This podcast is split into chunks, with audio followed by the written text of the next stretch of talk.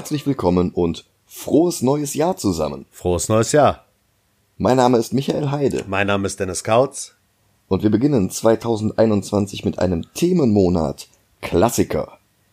Viel zu viele alte Filme hatten wir jetzt ewig vor uns hergeschoben, da war es an der Zeit mal ein wenig aufzuholen. Und den Anfang macht Flash Gordon, und zwar mit der Verfilmung von 1980. Die Entstehungsgeschichte von Flash Gordon ist interessant genug, um sie kurz zu erzählen. 1912 gab es das Debüt von John Carter, erfunden von Edgar Rice Burroughs, dem Autoren von Tarzan.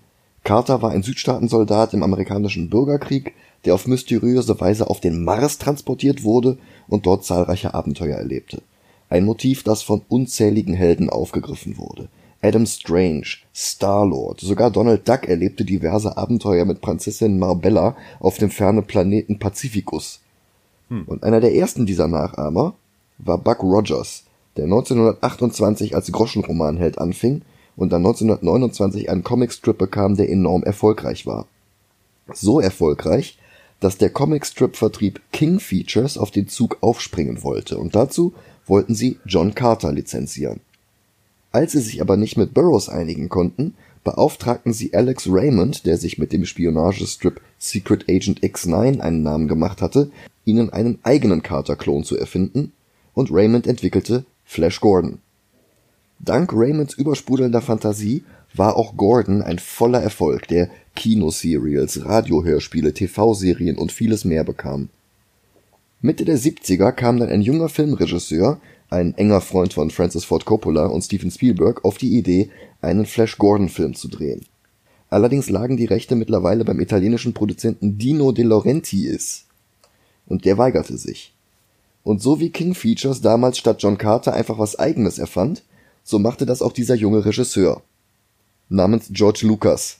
Ach, Und er fand mal eben Star Wars. hat man schon mal gehört den Namen, oder? Star Wars wurde aus dem Stand mal eben der erfolgreichste Film der Filmgeschichte, zumindest für einige Jahre. Und das brachte dann De Laurentiis auf die Idee, vielleicht doch einen Flash Gordon Film drehen zu lassen, mit Gilbert Taylor, dem Kameramann von Star Wars. Nachdem die Regisseure Federico Fellini, Nicholas Rogue und Sergio Leone alle abgelehnt hatten, fiel die Wahl auf Regisseur Mike Hodges, der vorher zwei Michael Caine Filme gedreht und den zweiten Das Omen geschrieben hatte. Das Drehbuch zu Flash Gordon stammte von Lorenzo Semple Jr., der Jahre zuvor an der Batman-Serie mit Adam West gearbeitet hatte und der für De Laurentiis schon die Drehbücher zu Die drei Tage des Kondor oder King Kong mitverfasst hatte. Semple und De Laurentiis konnten sich bloß bis zum Ende nicht einigen, ob der Film lustig sein oder sich ernst nehmen sollte. Noch dazu war die Crew halb englisch, halb italienisch und nicht alle sprachen die jeweils andere Sprache. Außerdem waren die Nebenrollen zwar hochkarätig besetzt, die Hauptrollen gingen aber an Sam Jones, der außer einer Nebenrolle in der Komödie 10 Die Traumfrau mit Dudley Moore und Bo Derek nichts als ein Centerfold im Magazin Playgirl zu bieten hatte, sowie an die TV-Seriendarstellerin Melody Anderson. Und als wäre das alles noch nicht schlimm genug, wurde das Drehbuch ständig über den Haufen geworfen, teils nachdem viel Geld und Aufwand in Szenen gesteckt wurden, die nie gedreht wurden. Zum Beispiel war eigentlich eine Traumsequenz geplant gewesen, in der sich Dale Arden in eine grüne Spinne verwandelt. Das Make-up-Team legte sich ins Zeug, schuf künstliche Augen und Zähne, schminkte Schauspielerin Melody Anderson sechs Stunden lang grün mit einem über zehn Kilo schweren Teil auf dem Kopf und der Regisseur sah sie sich an, bemerkte, dass das beeindruckend aussah, aber leider überhaupt nicht zum Rest des Films passte, woraufhin diese komplette Traumsequenz ersatzlos gestrichen wurde. Wow. Ja. Und Dialoge, Performances und sogar das ganze Ende des Films wurden beim Dreh einfach improvisiert. Und das Ergebnis war purer Trash. Wäre der Soundtrack nicht gewesen, würde vermutlich kaum noch jemand über dieses Machwerk reden. Und es half halt auch nicht, dass Flash Gordon nicht mal ein halbes Jahr nach Empire Strikes Back in die Kinos kam und dass der im Dezember immer noch in vielen Kinos lief. Immerhin, in Italien und England war Gordon einigermaßen erfolgreich und auch in den USA kein völliger Flop. Allerdings war der Film dann doch meilenweit davon entfernt, George Lucas das Wasser abzugraben. Immerhin, der Soundtrack zu Flash Gordon war nun mal von Queen. Und das half, den Film zu einem Kulthit zu machen. Und wir sehen uns den jetzt mal an. Film ab. Bis gleich. Bis gleich.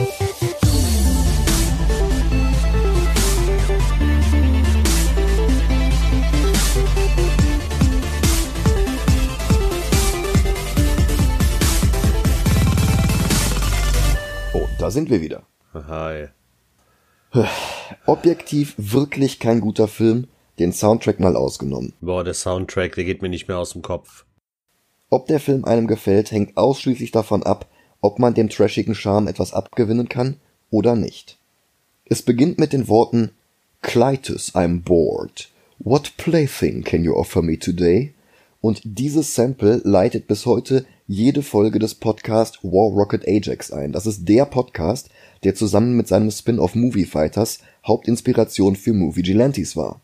Insofern verdankt der Podcast, den ihr gerade hört, zumindest ein Stück weit seine Existenz diesem Film. Wer diese Worte ausspricht?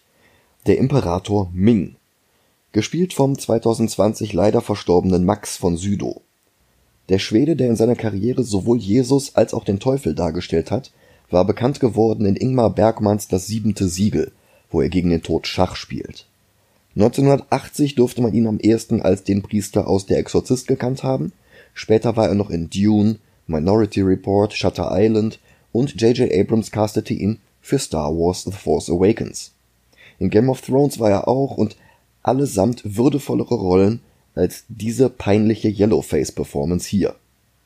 Was nicht heißen soll, dass er schlecht spielt, aber das hinterlässt halt schon einen schlechten Beigeschmack, einen Charakter namens Ming mit einem Fu Manchu Bart und alles voller chinesischer Kostüme von einem Schweden spielen zu lassen. Naja, Ming sieht sich auf einem verdammt unpraktischen, weil von zig Overlays halb verdeckten Monitor die Erde an und drückt dann ein paar Knöpfe, unter anderem ein Knopf, auf dem Earthquake steht. Und Queen setzen ein. Zu Panels aus dem Comicstrip trällern sie jetzt Savior of the Universe und King of the Impossible. Und diese Panels sind so schnell geschnitten, dass man in der Bildersuppe kaum Details erkennen kann. Da sollte man eine Epilepsiewarnung vorweg einblenden. Auf der Erde betritt dann der Footballspieler Flash Gordon ein Privatflugzeug und Robbie Coltrane macht in der dritten Rolle seiner Karriere die Tür von außen zu. Coltrane spielte später die Hauptrolle in Für alle Fälle Fitz, er war in zwei Bond-Filmen und in Heist-Filmen wie Oceans 12 oder Brothers Bloom, er dürfte heute aber den meisten als Hagrid aus den Harry Potter-Filmen bekannt sein. Und er macht halt jede die Flugzeugtür zu und das war's. Taucht im ganzen Film nicht mehr auf. Krass, wäre mir gar nicht aufgefallen, dass der Mhm. das ist. Ich hab's auch auf IMDb gelesen, hab gedacht, was, wo ist der denn in dem Film? Ach, ach, guck an. Hab nochmal zurückgespult und hab's angeguckt. Das ist er, ja. Zurück zu Gordon. Seinen echten Vornamen erfahren wir nie. Flash ist sein Spitzname, weil er auf dem Spielfeld so schnell ist.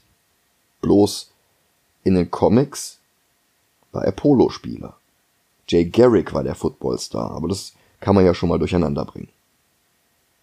Gordon-Darsteller Sam Jones ist echt kein guter Schauspieler.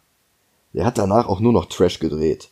Gefloppte TV-Serien wie Highwayman und The Spirit, ansonsten Baywatch, Thunder in Paradise, Walker Texas Ranger, also echt nur Schmutz. Aber das vom Feinsten. Die Ted-Filme von Seth MacFarlane holten ihn dann aus der Versenkung zurück, aber auch nur, um sich über seine Performance als Flash Gordon lustig zu machen. Huh. Und die nicht sehr glaubwürdig blondierten Haare tun ihm hier echt auch keinen Gefallen. Jones war übrigens auch nur die dritte Wahl. Eigentlich wollte Dino De Laurentiis Kurt Russell in der Rolle haben und der wollte nicht. Dann dachten sie über Schwarzenegger nach, bis sie seinen Akzent hörten. Lustigerweise wurde dann ausgerechnet Sam Jones komplett neu synchronisiert. Weil er sich ständig mit Dino De Laurentiis in die Haare bekam, angeblich weil seine Gage nicht rechtzeitig ausgezahlt wurde, wurde er nämlich vor Ende der Dreharbeiten rausgeworfen, für den Rest durch ein Double ersetzt und ein anderer Schauspieler sprach die meisten seiner Dialoge neu ein. Wow. Was aber halt diese Performance insgesamt noch weniger überzeugend macht. Ist auch der Grund, warum es keine Fortsetzungen gab. Flash Smalltalk jedenfalls an Bord der Maschine mit dem Piloten und mit seiner Mitreisenden, einer Reisekauffrau namens Dale Arden, als der Himmel plötzlich rot wird. Im Labor von Jason Woodrow und Pamela Isley wird der Forscher Dr. Sarkov von seinem Laborassistenten geweckt. Sarkov wird gespielt vom israelischen Schauspieler Topol, der ein Jahr später im Bond-Film In tödlicher Mission eine größere Rolle hatte. Viel interessanter ist der Assistent Munson. Der wird nämlich von William Hootkins gespielt, der war in Burtons ersten Batman, aber auch in Jäger des verlorenen Schatzes und im ersten Star Wars. Da war er Porkins.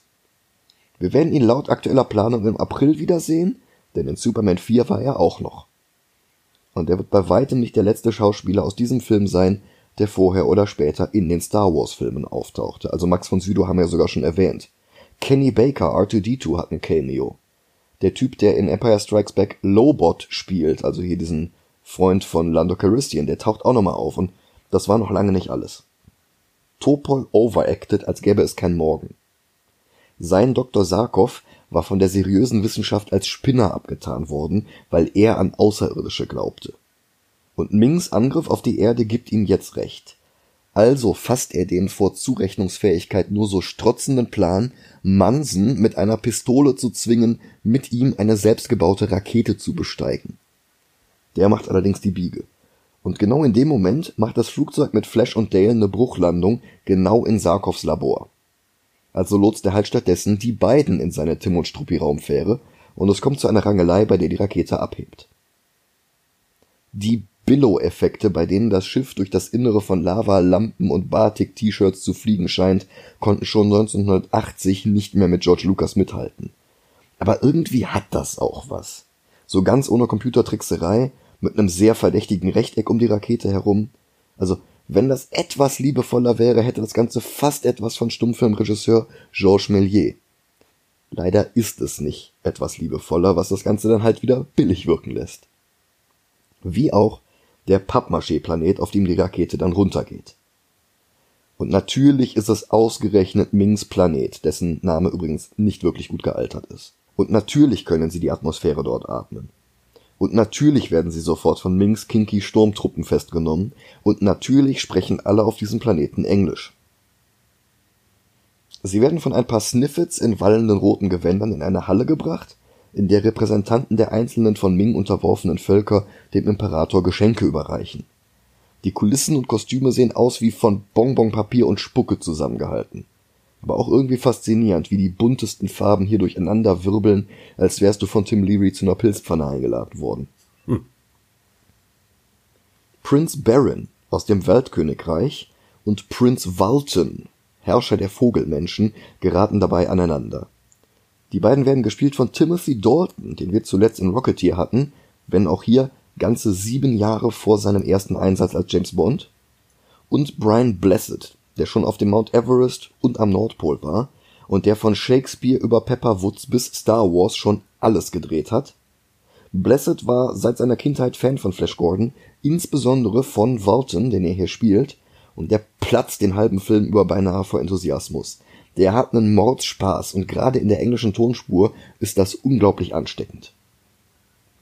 Gebremst werden die beiden von Clytus, dem Diener von Ming und dem Anführer seiner Geheimpolizei. Der Charakter ist für den Film hinzuerfunden worden, der war weder im Comicstrip noch in den bisherigen Adaptionen.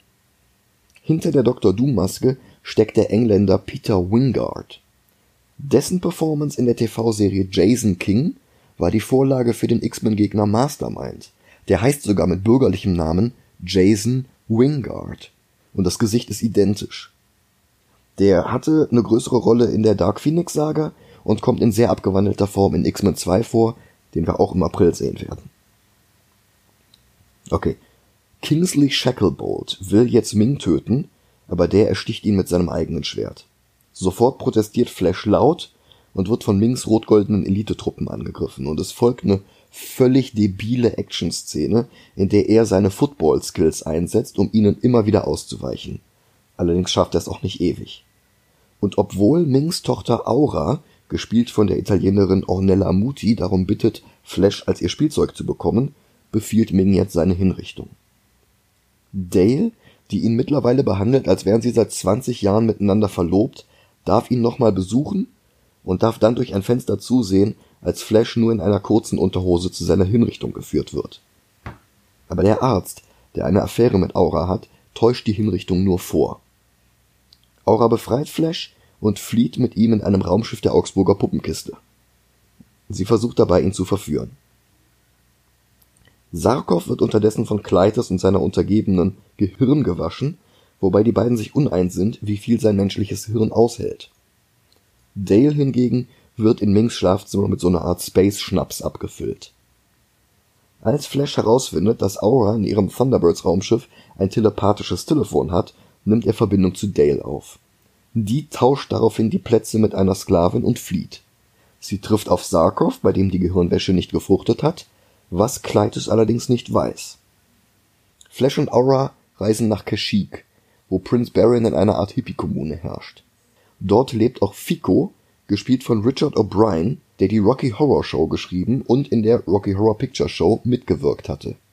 Im ersten Song Science Fiction Double Feature hatte er die Zeile Flash Gordon was there in Silver Underwear untergebracht, Jahre bevor er jetzt hier diesen Film gedreht hat. Aura gibt Flash in Barons Obhut, aber der versenkt ihn in einem Käfig im Sumpf. Zurück im Palast wird sie dann von Kleites gefoltert, weil er Lunte gerochen hat, dass sie ihren Vater verrät. Dale und Sarkov werden hingegen von Prinz Waltons Truppen abgefangen und in seinen Palast gebracht. Und die Szene, in der er überrascht Gordon's alive ausstößt, ist zum Meme geworden. Er will die beiden an Ming ausliefern, damit der ihn nicht verdächtigt, Ming zu hintergehen. So wie Mings Thronsaal komplett in Rot und Barons Waldkommune komplett in Grün gehalten ist, so ist Waltons Palast komplett weiß lackiert. Das könnte jetzt so wirken wie Richard Donners Krypton, hat aber leider nur den Look von sehr alten Doctor Who Folgen. Riff Raff befreit Flash aus dem Käfig, führt ihn aber direkt wieder zu Baron. Und der zwingt ihn jetzt das Initiationsritual durchzumachen, das alle Arborianer einmal durchführen. In einem hohlen Baumstamm lebt ein giftiges Viech und Flash muss jetzt eine Hand hineinstecken, darf dabei aber nicht gebissen werden. Das ist quasi die Endor-Variante von russischem Roulette. Aber Baron ändert die Regeln mittendrin und lässt Flash immer wieder in die Löcher greifen. Bis Flash, augenscheinlich gebissen, vor Schmerz aufschreit. Aber es war nur eine Finte, um Baron vorzugaukeln, er läge jetzt im Sterben, damit er Baron überrumpeln und fliehen kann. Und prompt versinkt er im Sumpf. Überraschenderweise hilft ihm jetzt ausgerechnet Baron. Er zieht ihn raus, aber was ist das? Eine Sumpfqualle greift ihn und zieht ihn zurück in den Sumpf. Aber halt, Baron rettet ihn noch einmal. Das Ganze ist vermutlich eine Anspielung auf Flash Gordons Vergangenheit als Cliffhanger-Serial. Also kurze Episoden, damals in den Kinos, die alle mit dem Helden in Gefahr enden und die nächste beginnt dann mit irgendeiner Deus Ex Machina, bloß um am Ende eine neue Gefahr aus dem Nichts kommen zu lassen. Im Jahr 2021 wirkt das aber alles ein bisschen wie eine stümperhafte Version von Shane Blacks Heuhaufenspiel, über das wir in Episode 58 gesprochen haben. Flash ist in Gefahr, er wird gerettet. Er ist in Gefahr, er wird gerettet. Allerdings ist es jedes Mal Baron, der ihn in Gefahr bringt, und es ist jedes Mal Baron, der ihn wieder aus der Gefahr herausholt. Ich habe ehrlich gesagt darauf gewartet, dass Yoda und Luke um die Ecke kommen und versuchen, ihn damit ihren Jedi-Kräften rauszuziehen aus dem Matsch. ja, ich glaube, daran sollten wir denken. Mhm. Aber das Ganze ist halt weder elegant noch besonders logisch. Ich habe auch darauf gewartet, dass äh, Flash Gordon Timothy Dalton irgendwann Huckepack nimmt und durch den Wald joggt. naja, das Ganze endet dann damit, dass Baron mit seiner Laserarmbrust auf Flash zielt, aber von Waltons Truppen gestoppt wird.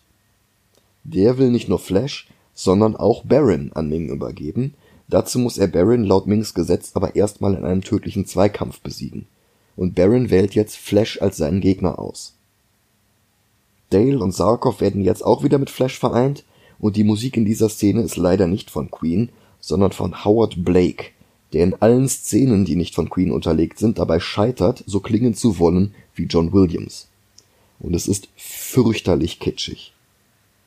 Flash unterbricht Dale mit einem barschen Heb dir deine Stories für unsere Kinder auf und der Film behandelt das als romantischen Heiratsantrag, den sie auch noch annimmt. Die beiden kennen sich jetzt seit zwei Tagen oder so. Aber keine Zeit für Liebe. Flash und Baron müssen jetzt kämpfen. Auf einer schwebenden Plattform über einem Loch, das anscheinend direkt ins Weltall führt. Warum nicht der ganze Saal durch das Loch ins Vakuum gezogen wird, erfahren wir nicht. Die Plattform selbst hat aber auch noch andere Spielereien, kann zum Beispiel in alle Richtungen gekippt werden oder Gummispikes ausfahren. Ach so, ich dachte, wer da runterfällt, landet in der Phantom Zone. Ja, auch so ein bisschen. Auf dem Ding kämpfen jetzt Baron und Flash so dynamisch wie Shatner in Star Trek. Die Blake-Musik ist fürchterlich und der ganze Kampf macht einfach keinen Spaß.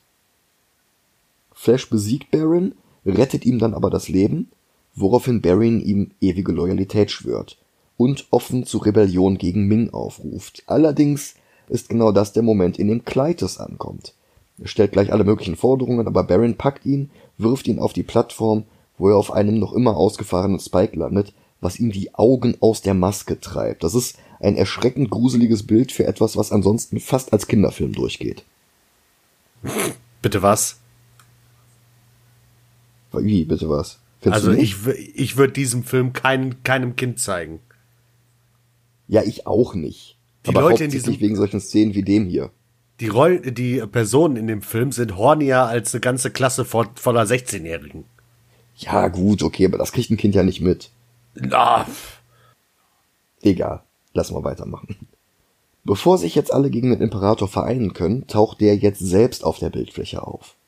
Walton lässt den Palast evakuieren, Baron, Dale und Sarkov werden auf Mings Schiff gebracht und Ming selbst reist herunter, um mit Flash zu reden. Flash will die Vernichtung der Erde aufhalten, aber Ming bietet ihm sein eigenes Königreich an, mit den letzten Überlebenden der Erde als seine Sklaven. Flash wirkt, als würde er sich fast darauf einlassen, bis Ming erwähnt, dass Dale in seinen Harem eingegliedert wird, damit sie mit seinen Genen die dann leere Erde neu bevölkern kann. Und dann wird Flash in Waltons Palast zurückgelassen, Mings Raumschiff eröffnet das Feuer. Aber Flash findet instinktiv eine Rettungsrutsche, die ihn zu einem fliegenden Jetski führt. Es gibt eine Begründung dafür, die wird nie im Film genannt, dass das quasi ein Rettungsding ist für verletzte Vogelmenschen, die nicht mehr aus eigener Kraft fliegen können. Leider spricht der Film das halt nicht aus. Das Teil hat übrigens eine Funkverbindung zu einem Armband, das Walton immer trägt.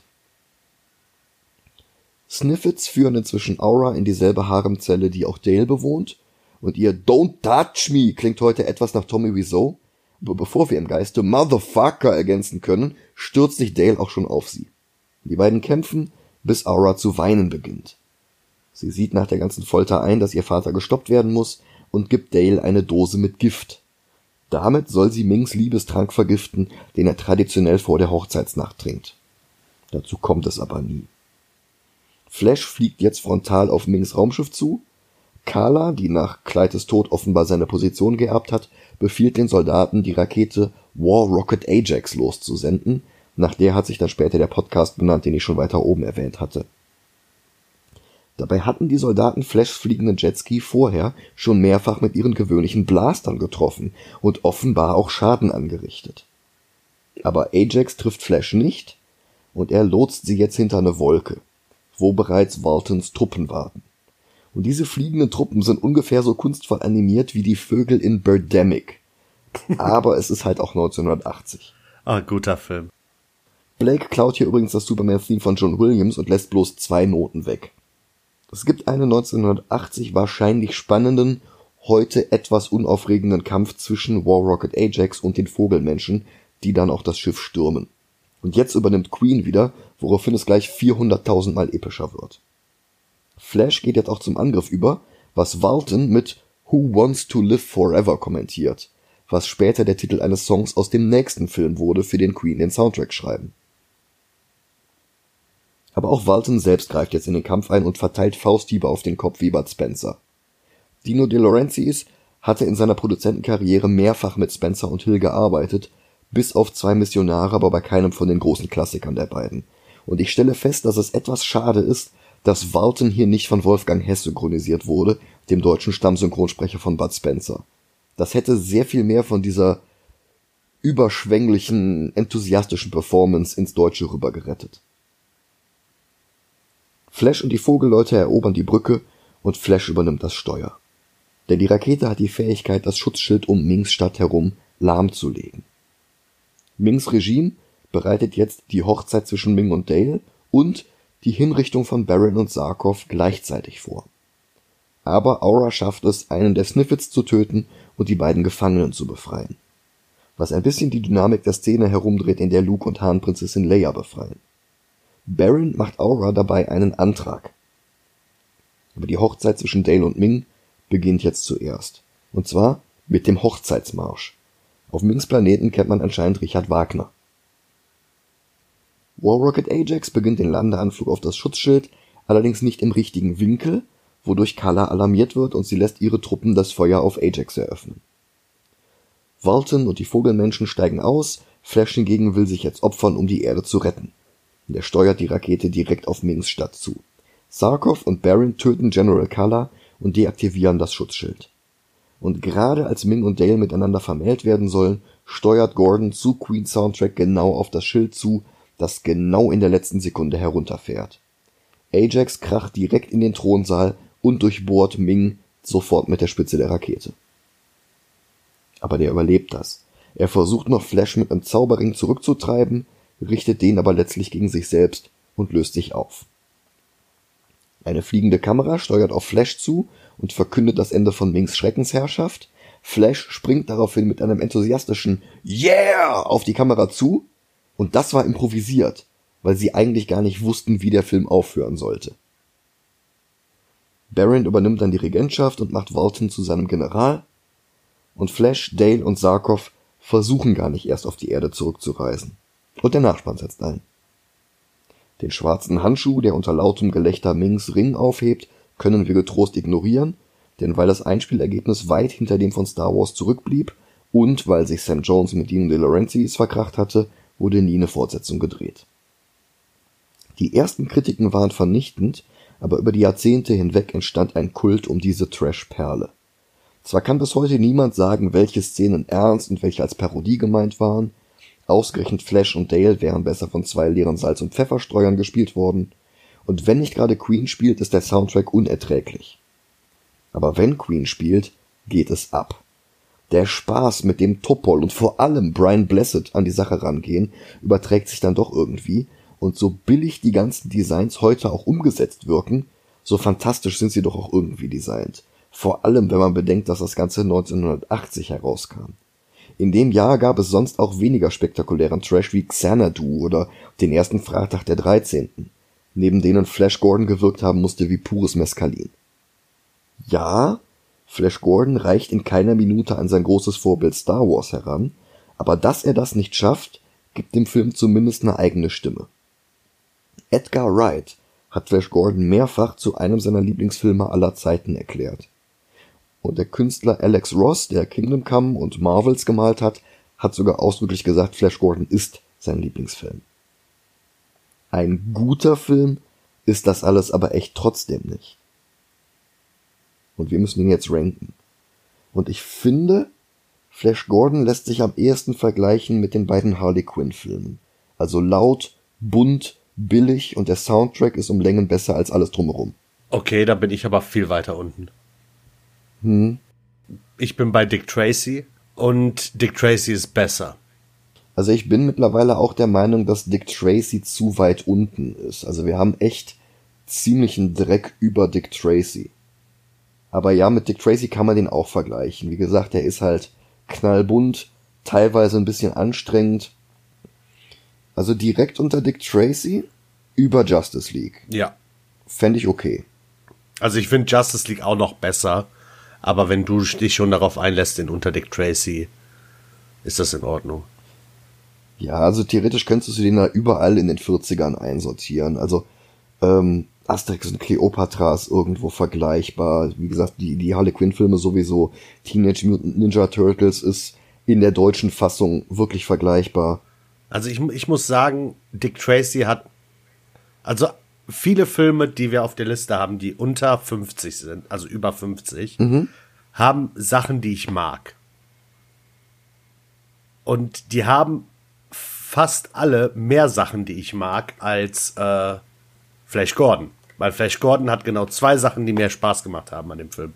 Und das ist zum einen der Queen Soundtrack und zum mhm. anderen Timothy Dalton. Der Rest, sobald der Rest kam, fand ich den Film zum Kotzen. Hm. Also ich bin ein riesiger Ich- Timothy Dalton-Fan. Seit, Ja. ich meine, das ist jetzt ein bisschen spät, aber seit ähm, Penny Dreadful. Ach ja, natürlich, ja. Und er ist das Highlight des ganzen Films, was äh, Schauspieler angeht. Ich finde halt Brian Blessed echt toll. Wer ist denn das? Ah, der, der Herrscher von den Vogelmenschen. Ach so, dieser, dieser. Walton. Hawkman, ja. Hm. Ich finde den super. Der, der fühlt sich irgendwie an wie äh, hier Thor hat doch auch diesen etwas dickligeren bei sich. Ja, Brian Blessed wäre super als Volstack gewesen, also keine Frage. Ja, aber ich fand den Film halt. Also bei, bei Filmen hier, zum Beispiel Watchmen, Joker, Dragon Ball, da gibt es Sachen, worüber ich mich aufregen kann. Aber Flash Gordon ist einfach so ein Film, der einfach so egal ist, dass es ja nicht mal Spaß gemacht hat, sich über die Sachen aufzuregen, die mir gefallen, äh, nicht gefallen. Ja, aber ich finde, in, wenn Joker oder Watchmen Brian Blessed hätten, wären die beide unfassbar viel besser. Ja, über die Filme reden wir ja auch nicht. Wir sind ja oben bei Justice League, Dick Tracy und so. Ja. Wir sind ja bei den guten Filmen. Also der erste Film, wo ich sagen würde, dass er schlechter ist als äh, ähm, Flash Gordon, ist Werner. ja, das ist jetzt auch nur noch äh, drei Plätze drunter. Ja, ja, ne? eben. Aber so Werner und Asterix sind Asterix, Werner und Flash Gordon sind so die drei Filme, wo ich dasselbe Gefühl hatte. Die sind halt schlecht gealtert und die sind ein Stück weit anstrengend. Ja. Aber ich finde sie nicht schlecht.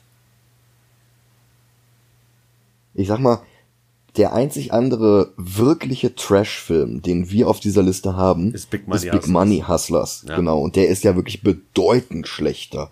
Bedeutend liebloser und bedeutend, Ja, dazu, dazu darf ich nichts sagen. wieso? Weil ich, den, weil ich Big Money Hustlers besser fand. Ach, um Gottes Willen. Er, ernsthaft, sorry, aber Flash Gordon ist einfach nur ein langweiliger Film. Puh, ja, agree to disagree. Wir haben jetzt quasi einen Kompromiss gefunden. Er ist tiefer, als ich ihn gerne hätte, er ist höher, als du ihn gerne hättest. Aber ich glaube, mit Dick Tracy kann man ihn schon auf eine Stufe stellen. Ja. Ja, aber unser Klassikermonat und auch unser Trash-Monat geht weiter. Denn nächste Woche sehen wir die älteste Marvel-Kinoverfilmung überhaupt. Diese ganzen äh, Golden Age Serials nicht mitgerechnet. Howard the Duck. Hurra. Ja, der hat mir damals als Kind echt ein Kindheitstrauma beschert, aber da reden wir nächste Woche drüber. Kannst du mir eigentlich sagen, wer die dumme Idee hatte für diesen Retro-Monat? ich. Ach, Nee, das Ding ist halt wirklich, wir haben so viele Filme, wo die Leute schon seit Ewigkeiten sagen, die müsst ihr mal gucken, die müsst ihr mal gucken, und wir schieben die immer vor uns her. okay. Und die jetzt einfach mal in diesem Monat hier abzufrühstücken, halte ich eigentlich für eine gute Idee. Es- Dann haben wir es hinter uns. es gibt Leute, die nach Flash Gordon gefragt haben. Oh ja, mehrere. Okay. Das ist halt ein einflussreicher Film. Aber gut. Der Themenmonat geht nächste Woche weiter. Wir bedanken uns fürs Zuhören. Hört wieder rein. Empfehlt uns weiter. Wenn ihr möchtet, guckt auch mal bei Patreon rein. Da beginnt nämlich jetzt diesen Monat unsere Besprechung von WandaVision, der ersten Disney Plus Marvel Serie. Und einen kurzen Prolog dazu haben wir schon ähm, aufgenommen, basierend auf dem Disney Investors Day letzten Monat. Ja, darauf freue ich mich tatsächlich auf WandaVision. Mhm, ich auch. Aber jetzt macht's gut. Schöne Woche noch. Ciao. Ciao, ciao.